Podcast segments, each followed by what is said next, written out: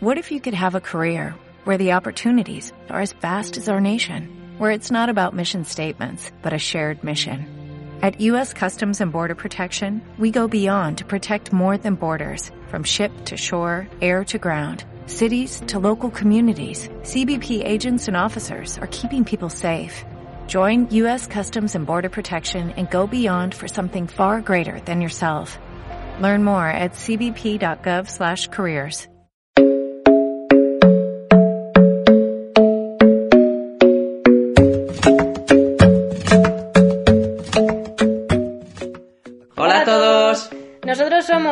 y Silvia del canal de YouTube Seguir Viajando y os damos la bienvenida a nuestro programa en Radio Viajera. Ya estamos terminando nuestros episodios por aquí y ¿qué estamos encontrando? ¿Qué es lo que hemos ido viendo? Cuéntanos, Silvia, para quienes se incorporen Ser ahora. nuevos. Pues en nuestro programa encontraréis consejos de viaje, experiencias y vivencias nuestras, personales. Os contamos también qué hacer en distintas ciudades de diferentes continentes y también entrevistamos a otros viajeros, entre otras cosas. Y esperamos que disfrutéis mucho con nosotros.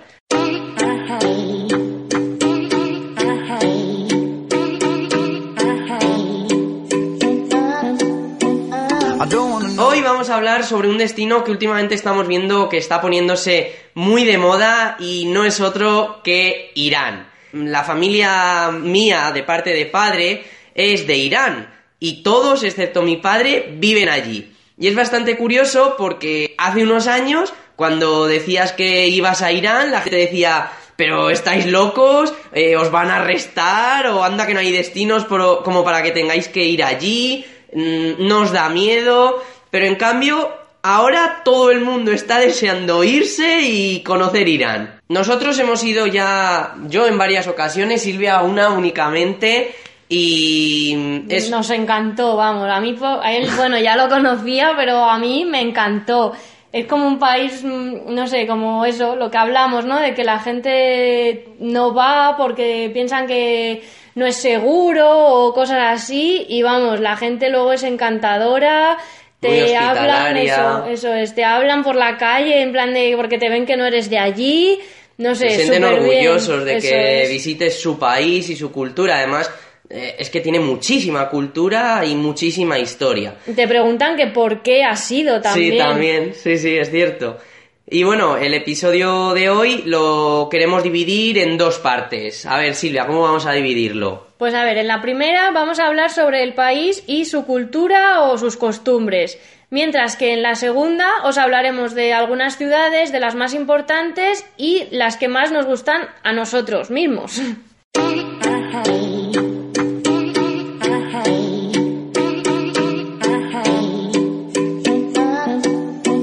Vamos a comenzar por la primera parte. El nombre de Irán proviene de la palabra ario y por fonética se ha adaptado a Irán. Y a su vez, ario significa tierra de los arios. Actualmente Irán está constituida como una república islámica desde el 1979, tras 70 años de monarquía constitucional liderada por Jameini, quien tiene el control y el poder sobre absolutamente todo, pues es comandante del ejército, controla las operaciones de inteligencia y seguridad del Estado, puede declarar la guerra o designar y despedir al jefe del poder judicial, entre otras muchas cosas. El Parlamento iraní, a diferencia de aquí en España, Congreso de los Diputados y Senado o de Inglaterra, como ya hemos hablado, Cámara de los Lores y de los Comunes, no es bicameral, sino unicameral. Se trata de la Asamblea Constitutiva Islámica y es quien establece la legislación, aprueba los presupuestos del país o ratifica los tratados internacionales.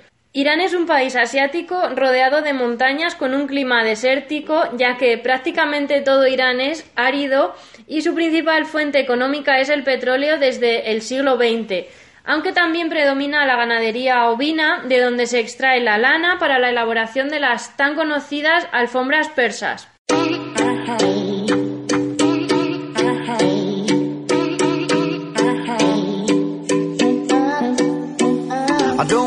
En cuanto a su cultura, a día de hoy predominan las ramas chiitas y sunitas, y el Año Nuevo iraní, el Nowruz, es una antigua tradición que se celebra el 21 de marzo para marcar el comienzo de la primavera.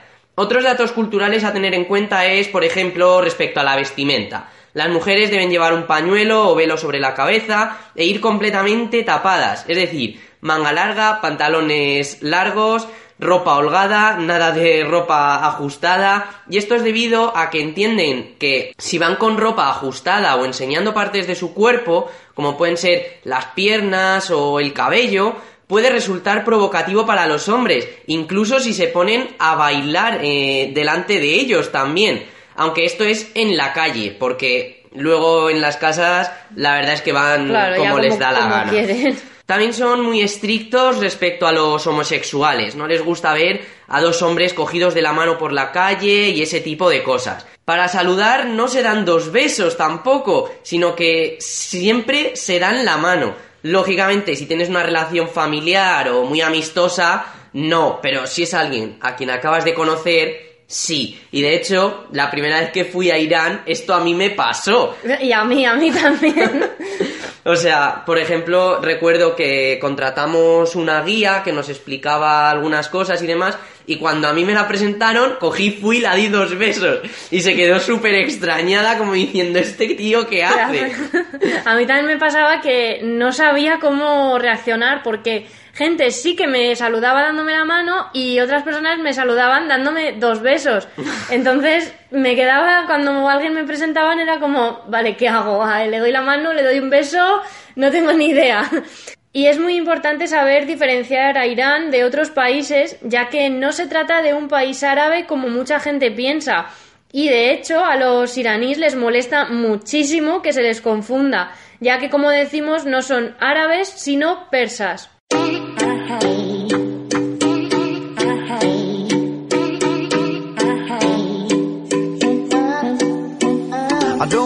Ahora pasamos a la segunda parte del episodio en la que vamos a hablaros de algunas de las ciudades más importantes de Irán, como son su capital, Teherán, Isfahan o Shiraz.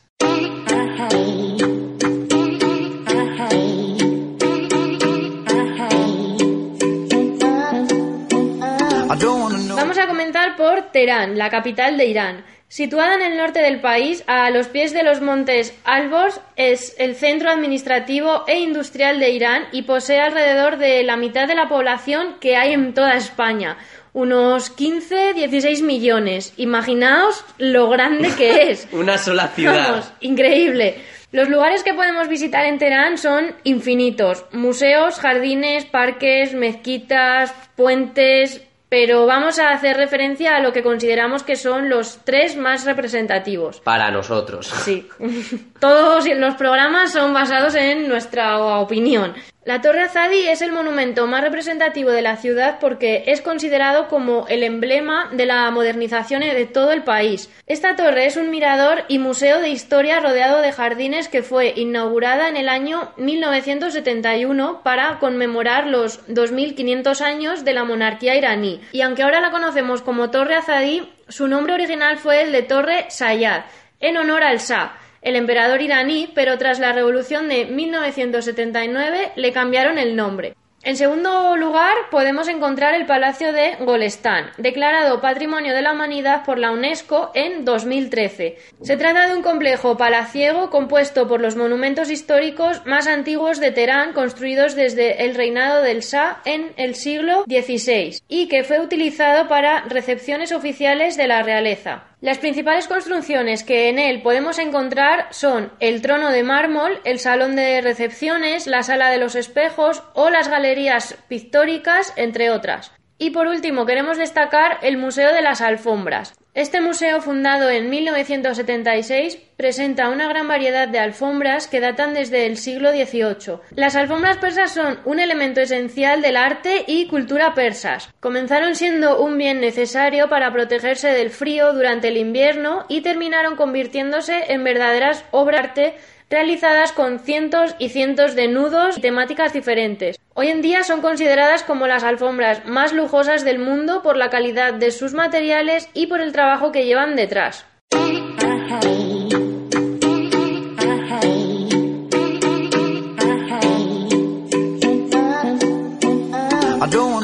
La segunda ciudad de la que os queremos hablar es Isfahan.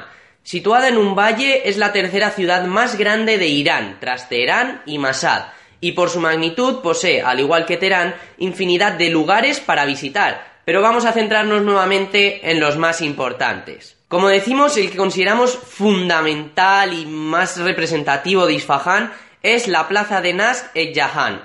Es conocida como la Plaza Real o la Plaza del Imán Khomeini. Se sitúa en el centro de la ciudad y fue declarada Patrimonio de la Humanidad por la UNESCO en el año 1979. Es la plaza más grande de Irán, con diferencia, y una de las más grandes del mundo. Para que os hagáis una idea, tiene una extensión equivalente a unos 12 campos de fútbol y en cada uno de sus cuatro puntos cardinales, norte, sur, este y oeste, se encuentra una mezquita, y está rodeada por tiendas, heladerías y establecimientos de todo tipo, pero además en su interior hay más tiendas porque se convierte en un gigantesco bazar.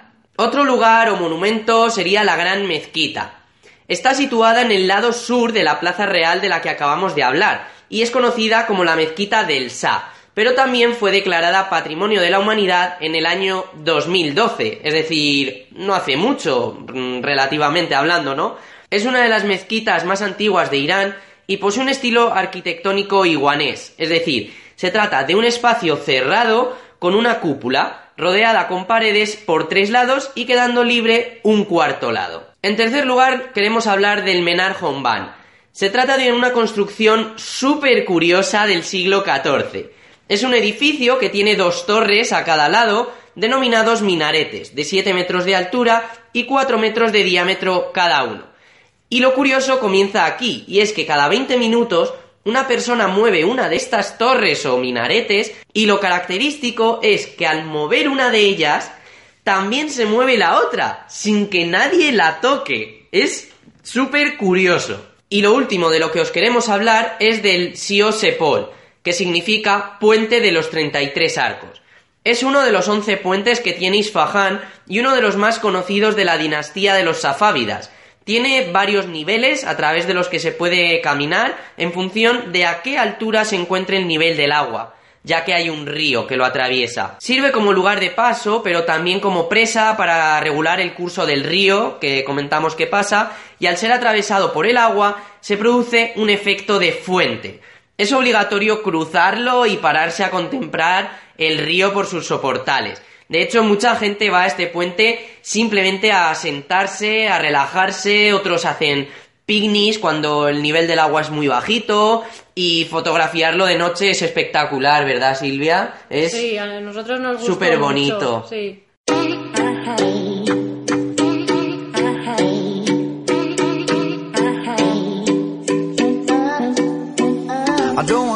En tercer y último lugar, vamos a hablaros de Shiraz. Shiraz se encuentra al suroeste de Irán, a los pies de los montes Zagros. Fue la antigua capital de Persia durante la dinastía Zan entre los años 1750 y 1794 y es conocida como la ciudad de la poesía, el vino, las rosas y las luciérnagas. Shiraz, según nuestra opinión, es como si dijésemos la joya de la corona de todo Irán, es decir, eh, es el lugar en el que se encuentra lo más importante y casi toda la historia del país. Y los lugares que queremos destacar son, Silvia. En primer lugar, el Jardín de Eram.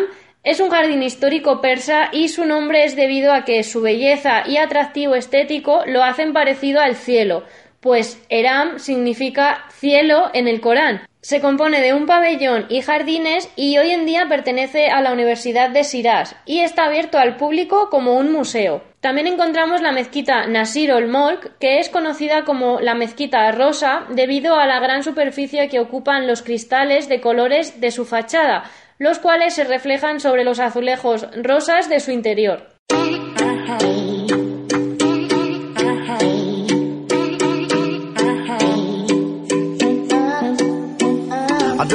Ahora pasamos a hablar de Persépolis. Esto es, bajo nuestra opinión, lo más representativo, lo más bonito y lo que más historia tiene de todo Irán.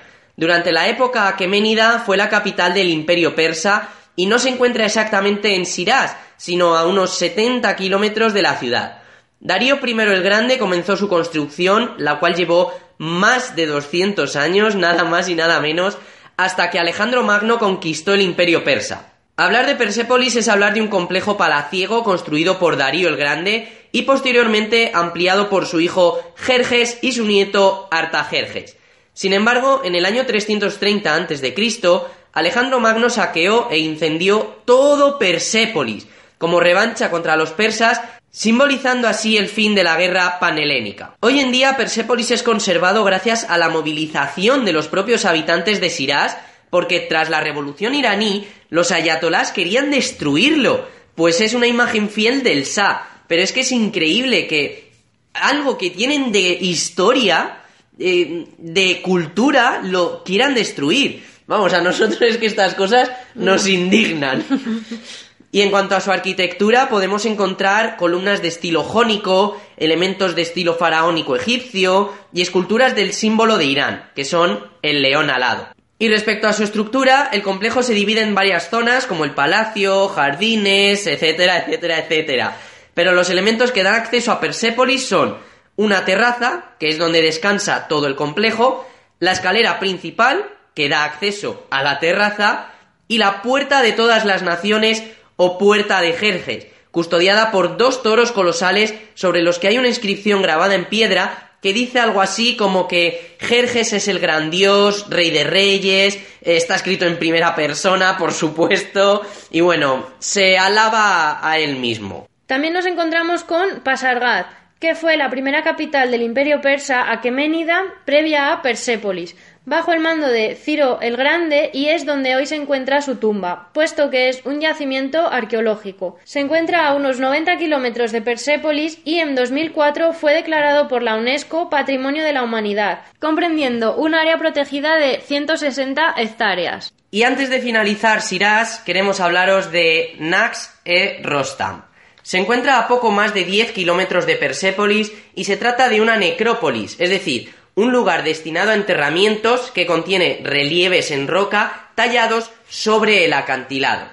Su nombre, retrato de Rostam, se debe a que los persas pensaban que los bajorrelieves sasánidas bajo las tumbas representaban a Rostam, un héroe mitológico persa, como si hablásemos nosotros aquí en España del Cid, por compararlo de algún modo. De algún modo porque el Cid no fue un mito. Por decir algo. Este lugar es una pared rocosa que tiene talladas cuatro tumbas de cuatro reyes aqueménidas, Darío I, Jerjes, Artajerjes y Darío II. Y detrás de Persépolis, en las montañas, hay otras dos tumbas que parecen ser la de Artajerjes II y Artajerjes III. Cabe decir que estas cuatro tumbas están a una altura más que considerable sobre el suelo, y por la forma de las fachadas, localmente son conocidas como las cruces persas, siendo la entrada a cada tumba el centro de cada cruz. Además, se dice que la viga horizontal que hay en las fachadas simbolizan la entrada al palacio de Persépolis, y estas tumbas fueron, al igual que el propio Persépolis, saqueadas por Alejandro Magno. Y con esto daríamos por finalizada nuestra intervención en el episodio de hoy. Simplemente queremos deciros una pregunta, lanzaros una pregunta. ¿Os están entrando ganas de visitar Irán con todo lo que os hemos contado? El país que se está poniendo muy de moda. y la verdad es que conocemos a gente que está ahora organizando su viaje a Irán, como es el caso de Proyecto Pandora, de Borja y de Lucía, que nos van a contar cómo están organizando el viaje y cómo es que les ha dado por, este país. Claro. Debemos de decir que nosotros tuvimos la suerte de conocerles en Fitur y este año. Y ahí es cuando nos, enteramos, de que se iban a Irán y dijimos, ¿en serio?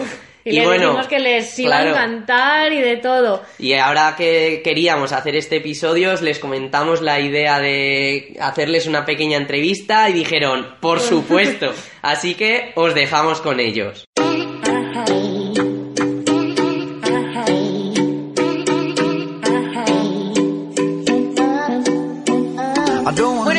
¿Qué tal? ¿Cómo estáis? Eh, bueno, yo soy Lucía. Y yo soy Borja. Y como decimos en nuestro canal de YouTube, juntos somos Proyecto, Pandora.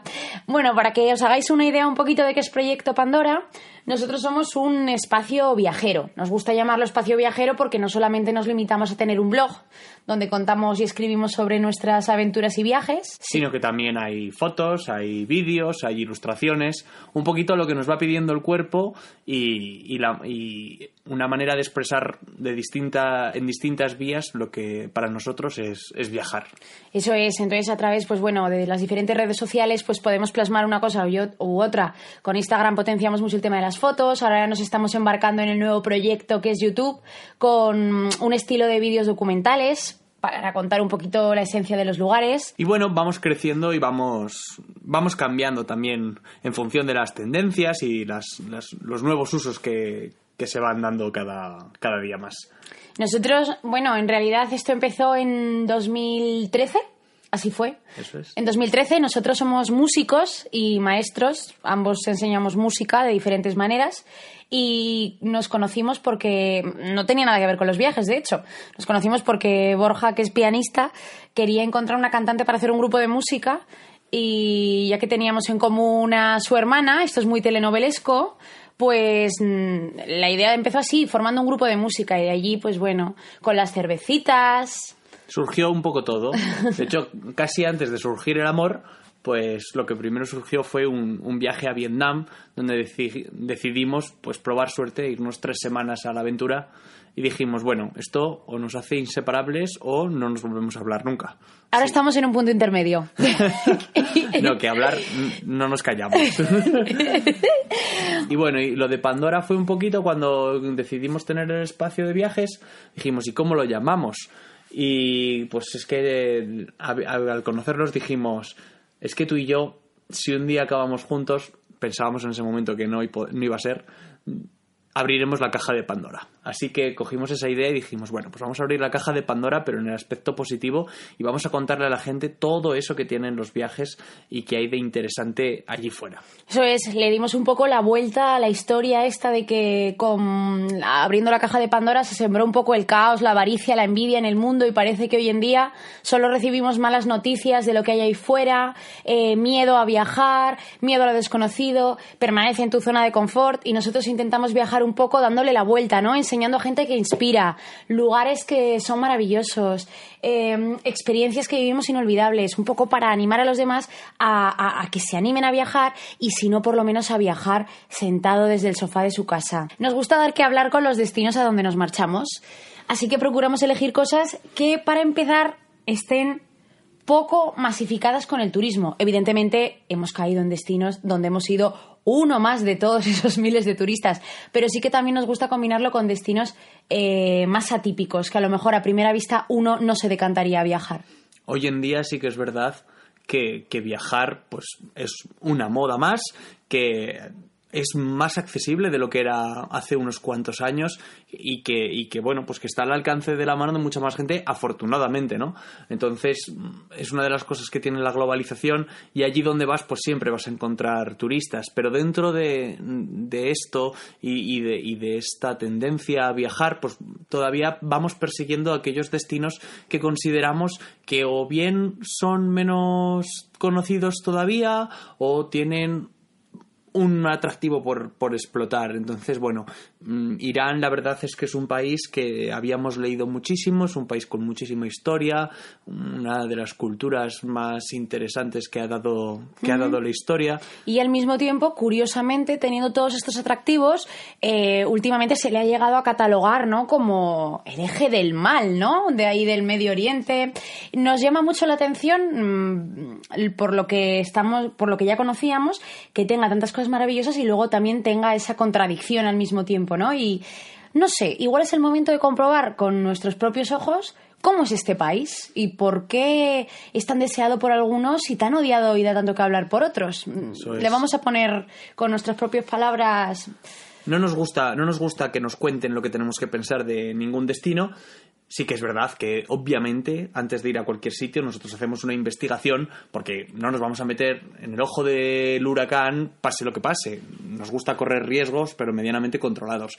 Y bueno, por lo que hasta el momento estamos comprobando, pues sí, efectivamente mm, Irán es un sitio que tiene muy mala fama en algunos círculos pero que por lo que hemos También leído. estamos leyendo maravillas por parte de es algunas seguro, personas. Se puede viajar allí y, y bueno, queremos ir allí y comprobar con, nuestra, con nuestros propios ojos qué hay de cierto y qué hay de incierto en lo, en lo que a nosotros nos, nos llega. Por ejemplo, eh, lo hemos intentado con destinos que a lo mejor a primeras eh, la gente cuando le dices que te marchas se, se podría llevar las manos a la cabeza.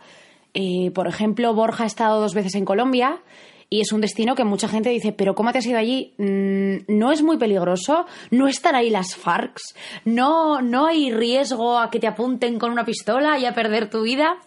Y bueno, luego al final se ha convertido en uno de sus destinos favoritos. Sí, bueno, el, cada, cada, país tiene, tiene lo suyo. Para mí Colombia, como dice Lucía, es uno de mis países favoritos. El año pasado estuvimos en Etiopía, que tampoco entra dentro del circuito típico de, de, de, de países a, a, visitar. Y allí, bueno, conocimos a las tribus ancestrales, algunas de ellas iban armadas también, pero bueno, una vez que te metes allí descubres que realmente la sensación de peligro está... Es algo, es algo muy subjetivo también porque... No sé cómo explicarlo. Una vez que estás allí, estás eh, caminando allí, estás viviendo allí, te das cuenta de que el mundo en realidad se parece mucho entre sí y uno no vive con la sensación de peligro. Sí que sabe que hay conflictos, sí que sabe que hay más tensiones, hay más pobreza, o... pero en realidad luego te das cuenta de que las personas son maravillosas en todas partes, de que, de que tenemos muchas cosas en común y se queda siempre un poco mm, reducido al miedo a lo desconocido. Una vez que llegas allí, la percepción cambia muchísimo. Por eso nos gusta mucho comprobar las cosas por nosotros mismos. Es muy importante, yo creo, viajar sin prejuicios. Sin prejuicios y, y, viajar sabiendo que al otro lado te vas a encontrar personas. Mm, creo que cuando viajamos intentamos tratar a las personas que nos encontramos como iguales, nunca dando una sensación de superioridad o de miedo. Y eso hace que la persona con la que te hablas, aunque sea en otro idioma, te trate como a un conocido o a alguien más cercano que si tú llegas, como decimos a veces irónicamente o de broma, con la camisa de flores hawaiana, las gafas y la reflex colgada del cuello. Claro, allí estás con una pinta de lo que se llama, entre comillas, un guiri, ¿no? Eso canta muchísimo en una tribu africana, pero bueno, independientemente de que los rasgos son diferentes, si tú te vistes un poco como ellos, entras dentro de la dinámica, comes como ellos, intentas entender su forma de vida, ellos siempre lo van, lo van a agradecer y seguramente tu viaje no tenga por qué ser accidentado en función. Realmente yo creo que cuando uno viaja sin prejuicios, todo lo que pueda en la medida de lo posible, que es imposible viajar sin ellos del todo, pero con la mente abierta, como con muchas ganas de aprender, de adaptarte, de siempre con una actitud de respeto hacia las culturas. Eh, las personas lo notan, lo notan y, se abre más y da pie a una mejor conexión y, y a poder realmente sumergirte en el momento del otro. En realidad es lo que nos mola a nosotros de viajar, ¿no? Que tú estás allí y en realidad hay gente que dice, echo de menos la pizza, echo de menos la comida. Jolín, pues si te vas una temporada allí es realmente para hacer una inmersión 100% absoluta y, vivir como ellos, ¿no? Y conocer realmente esa experiencia. Luego ya vuelves y ya puedes comer tu pizza y ya puedes ver tu serie y ya puedes hacer esas cosas. Creo que es fundamental no echar de menos y estar dispuesto y abierto a todo lo que pueda surgir. Eso, y que sobre todo hoy en día tenemos que aprovechar el, el, momento en el que vivimos, porque antes había los viajeros, los, los grandes viajeros que antes se iban y, y, en seis meses nadie sabía nada de ellos. Madre igual mía, seis meses. Si se los comía un león o se caían por un acantilado que nadie se enteraba. Hoy en día tenemos teléfono móvil y en el sitio más recóndito de la Tierra hay un teléfono con el que avisar, hay un ordenador que más rápido o más lento se puede conectar a Internet, tenemos un montón de facilidades que a veces sí es verdad que al, algunos pensamos que, que, pierde un poquito la magia y que... Por eso, por eso hay que aprovechar estos últimos momentos. Pero, pero que corramos nada ahora, se, se, se, viajemos porque dentro de nada ya vamos a viajar con unas gafas de realidad virtual y, y nos, lo va, nos vamos a perder algunos de los placeres. Yo creo que cuando seamos mayores vamos a decir, jo, ¿te acuerdas cuando teníamos 20 años? Pues, pues sí, hay que aprovechar ahora y, y viajar lo antes posible. Y bueno, para acabar con este tema, eh, nosotros eh, hicimos unos, una serie documental en YouTube acerca de nuestro viaje a Etiopía. el cual hemos hecho con todo nuestro cariño y ha sido lo primero que hemos empezado a hacer en cuanto a tema vídeo en, en nuestro espacio de viajes. Y la verdad es que si le queréis echar un vistazo, Proyecto Pandora, viaje a Etiopía y que lo disfrutéis muchísimo. A diferencia de la mayoría de los destinos, Irán tiene un código de vestimenta para la mujer que se aplica tanto a sus ciudadanas como a las turistas que quieran visitarlo. Y es la primera vez que me encuentro con algo así. Sí que había ido a Turquía o sí que había estado en algún sitio donde para entrar a una mezquita o para entrar a un sitio en concreto, a un, a un templo, había tenido que cubrirme, pero esta vez voy a tener que, hacerlo todo el tiempo, que salga a la calle y posiblemente también en, depende qué casas, por lo que he leído. Entonces, bueno, lo primero que he hecho ha sido mm, darme cuenta de que no tengo nada en el armario que cumpla los requisitos para irme allí, así que he tenido que irme de compras. Eso es una de las primeras cosas que ha habido que preparar aunque también ha habido que preparar otras cosas, porque por ejemplo en Irán no hay cajeros automáticos que funcionen con las tarjetas de crédito que nosotros aquí tenemos, así que vamos a tener que llevar la cantidad de dinero que consideremos necesaria para todos nuestros días, porque si no corremos el riesgo de quedarnos sin, sin efectivo y, entonces estaríamos un poco entre comillas perdidos. Eh, y bueno, hemos, hemos también recopilado un poquito toda la, toda la información, estamos investigando, estamos leyendo sobre, sobre el destino, porque nos gusta que una vez que llegamos allí, pues que ya tengamos bastantes referencias sobre lo que estamos viendo. Yo creo que ayuda bastante a... En realidad nos gusta improvisar en el viaje, pero en cuanto a tema historia, destinos, eso sí que es algo que nos gusta llevar preparado para conocer eh, a, dónde vamos, ¿no? A qué nos vamos a enfrentar. Siempre ayuda a comprender y sobre todo cuando es una cultura tan diferente, eh, en dónde te estás moviendo o por qué las cosas son como son o, o, qué es lo que, lo, que estás viendo. Cómo, cómo las, las, la, la, sociedad actual eh, es como es por un poco la historia que le viene de detrás. Bueno, en realidad también, no lo hemos comentado, pero hemos leído que el Internet es bastante escaso en, en, Irán. Y entonces nos da un poco de miedo, aunque hemos leído que se falsean con ciertas aplicaciones para poder acceder a ciertas redes sociales, pero sabemos que el material está bastante vetado y entonces también estamos un poco inspeccionando sobre ese asunto. no sabemos muy bien cómo nos va a funcionar Internet allí, sabemos que se puede, eh, que, se, que se puede comprar una tarjeta, una tarjeta SIM al llegar para el teléfono, que, que, lo, que lo intentaremos hacer. Y luego lo que decía Lucía, con unas aplicaciones de VPN que son las que sirven para saltarte las barreras de aquellas páginas que están prohibidas o, capadas en el país, que en este caso, y de momento sabemos que son Facebook, eh, Couchsurfing y algunos de y, algunos medios de comunicación internacionales. Eso es. Y bueno, luego también, eh, como son tan poquitos días, hemos echado un vistazo a las ciudades que nos gustaría ver eh, como primera toma de contacto en nuestro primer viaje a Irán y la verdad es que tenemos varias ideas. Teherán estamos allí dudosos que sí que no, porque una capital siempre te hace ver un poquito más del país. Pero luego aparte, pues bueno, tenemos en nuestra lista que queramos visitar Com, ya que es una ciudad santa, no solo un muy importante eh, en Irán, sino que es un núcleo de peregrinación para los chiitas en, todo, el mundo. en todo el mundo. Eh, tenemos también Kazán, ciudad conocida del origen de los Reyes Magos. Avianet, que es un pueblo cerquita de allí, un pueblo rojo, muy bonito, de adobe, donde la gente va vestida de manera diferente. ¿Qué más tenemos por ahí? Isfahan, la perla de Irán y de Oriente Medio. Mm, en cada esquina hay una mezquita, hay un palacio, hay un jardín. Yaz, que es una ciudad, oasis en medio del desierto, que debe ser preciosa. Y por último, Shiraz, eh, una ciudad que antaño por lo que hemos leído, era conocida como la ciudad del vino y las mujeres bellas, pero ahora con este nuevo, esta revolución que ha habido allí, pues la han moderado la versión y la llaman la ciudad de las flores y los poetas. Y allí, bueno, está Persépolis, la antigua ciudad del imperio persa, que debe ser brutal. Tenemos muchísimas ganas de enfrentarnos un poco a todo esto a mí sobre todo me dan miedo dos cosas. Bueno, no, la palabra no es miedo, me da respeto mm, que pueda perjudicarme o no me haga no disfrutar en el viaje. Uno es el tema de la vestimenta, ya que yo sé que allí va a hacer calor y voy a tener que ir cubierta, no, debo enseñar tobillos, no puedo enseñar más allá del codo y tengo que llevar el hijab.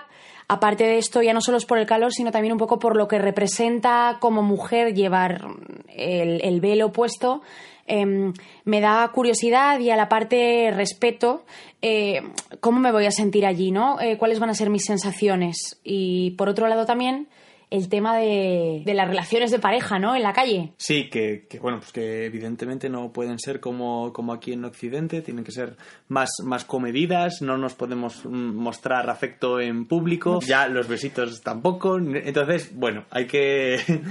va, a haber que controlarse. Estamos en crisis. A ver, si, a ver si vamos a tener un, un desliz y nos buscamos un problema con los guardianes de la moral. Ahí nos van a meter en la cárcel. Ahí, ahí en Irán. Pero, pero bueno, sobre todo también tenemos muchas ganas de ver este contraste, ya que bueno, nosotros tenemos la suerte de que vivimos aquí, que son nueve días que vamos a pasar allí y que nos van a permitir un poquito sumergirnos o infiltrarnos dentro de lo que es la vida en Irán y, eso nos va, nos va a dar una visión de, de cómo puede ser allí la vida o por lo menos nos, nos va a hacer tener la sensación durante estos días de, cuál es su, su, sensación vital. En realidad, como ya hemos dicho, nos gusta un montón, nos apasiona infiltrarnos realmente en las culturas y en nueve días no vamos a tener ningún problema en adaptarnos 100% a las normas para experimentar realmente cómo es vivir en Irán. Nos hemos informado muchísimo dentro de lo, que, de lo que hemos podido, como ya os hemos contado. No nos gusta formarnos una opinión antes, intentamos evitar todos los prejuicios posibles, aunque evidentemente siempre hay algunos conceptos eh, preconcebidos ¿no? en, tu, en tu mente.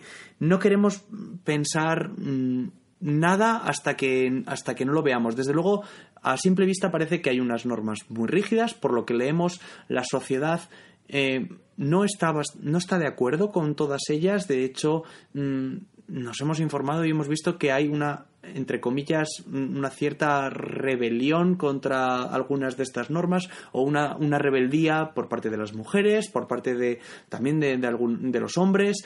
Mm, que se, que se resisten hoy en día a mantener algunas de, esta, algunas de estas conductas. Pero, como decimos, no queremos decir nada porque, evidentemente, Internet llegan las cosas como llegan y lo mejor es verlo allí, preguntarlo. Vamos a dormir en casa de, de la gente, vamos a hacer couchsurfing, no vamos a coger ningún hotel y uno de los objetivos de esto, aparte de la experiencia y de conocer gente y todo esto, es meternos, pues nunca mejor dicho, hasta la cocina y poder preguntarles a ellos a ver si se abren con nosotros y, nos dan esa, esa visión desde el punto de vista iraní de, cada uno de, cada uno de ellos. Pero por otro lado también, esta es la parte a lo mejor que genera más controversia a toda la gente que va a viajar, pero no olvidemos los aspectos positivos. Y es que los persas eh, pisan fuerte desde, desde antes de Cristo, tienen una trayectoria brutal. Eh, mm, son sociedades que han creado eh, las primeras sociedades complejas, cuna de la agricultura. También ha sido siempre un puente entre culturas del resto del mundo. No olvidemos que por allí han pasado personalidades como Alejandro Magno, eh, ha pasado también Marco Polo en las caravanas de la Ruta de la Seda y de allí se han gestado leyendas como las de las Mil y Una Noches.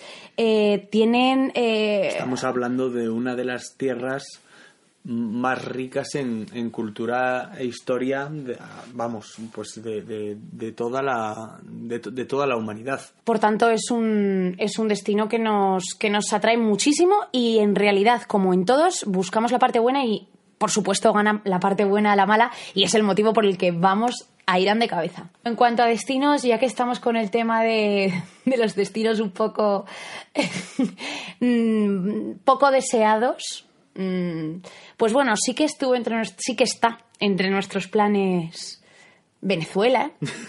Estamos completando ya la serie de ejes y centros del mal. Después de Venezuela haremos ese pequeño tour por los sitios permitidos en Siria, que nos han dicho que se puede.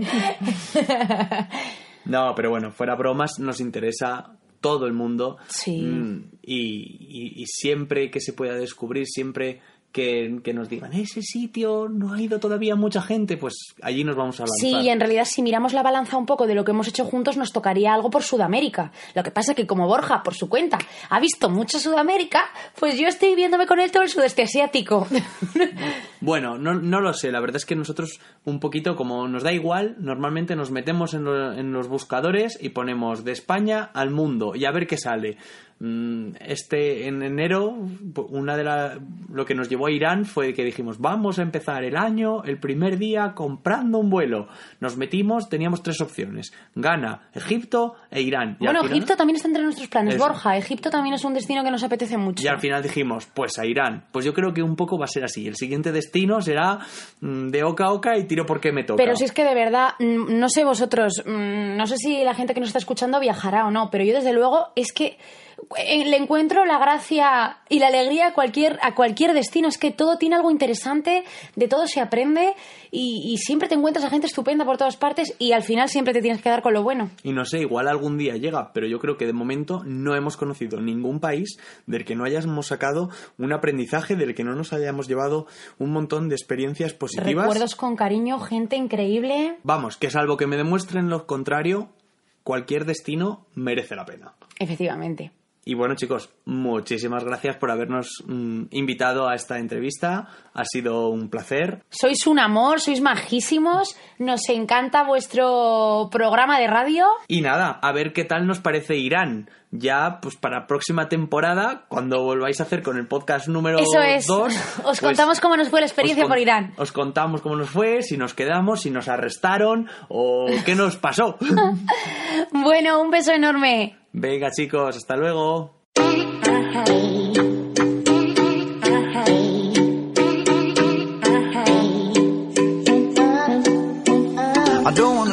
Bueno, pues esto es lo que nos ha contado Proyecto Pandora. Mm, esperamos, la verdad, que disfruten muchísimo del viaje y como ellos dicen que a la vuelta nos puedan contar qué les ha parecido. Sí, porque la verdad será muy curioso conocer distintas impresiones. Y nada más por el episodio de hoy. Mm, recordad que podéis suscribiros en nuestro canal de YouTube, seguir viajando, en nuestro blog también, seguirviajandoblog.com, así como en nuestras redes sociales bajo el mismo nombre de Seguir Viajando. Y también deciros que podéis ir a visitar tanto el blog de Proyecto Pandora como su canal de YouTube. Que es muy, muy interesante. Antes de Irán hicieron una serie sobre Etiopía. Es que les gustan los destinos raros a esta gente. Y la verdad que son unos vídeos cortitos, muy curiosos, muy entretenidos y que enseñan muchísimo. Y estamos seguros de que con Irán van a hacer algo similar, o sea que estaremos deseando veros ya. También recordaros que podéis descargar los podcasts en iTunes, en iVoox y seguir también a Radio Viajera en sus redes sociales y visitar la web radioviajera.com. Nos escuchamos en la próxima emisión.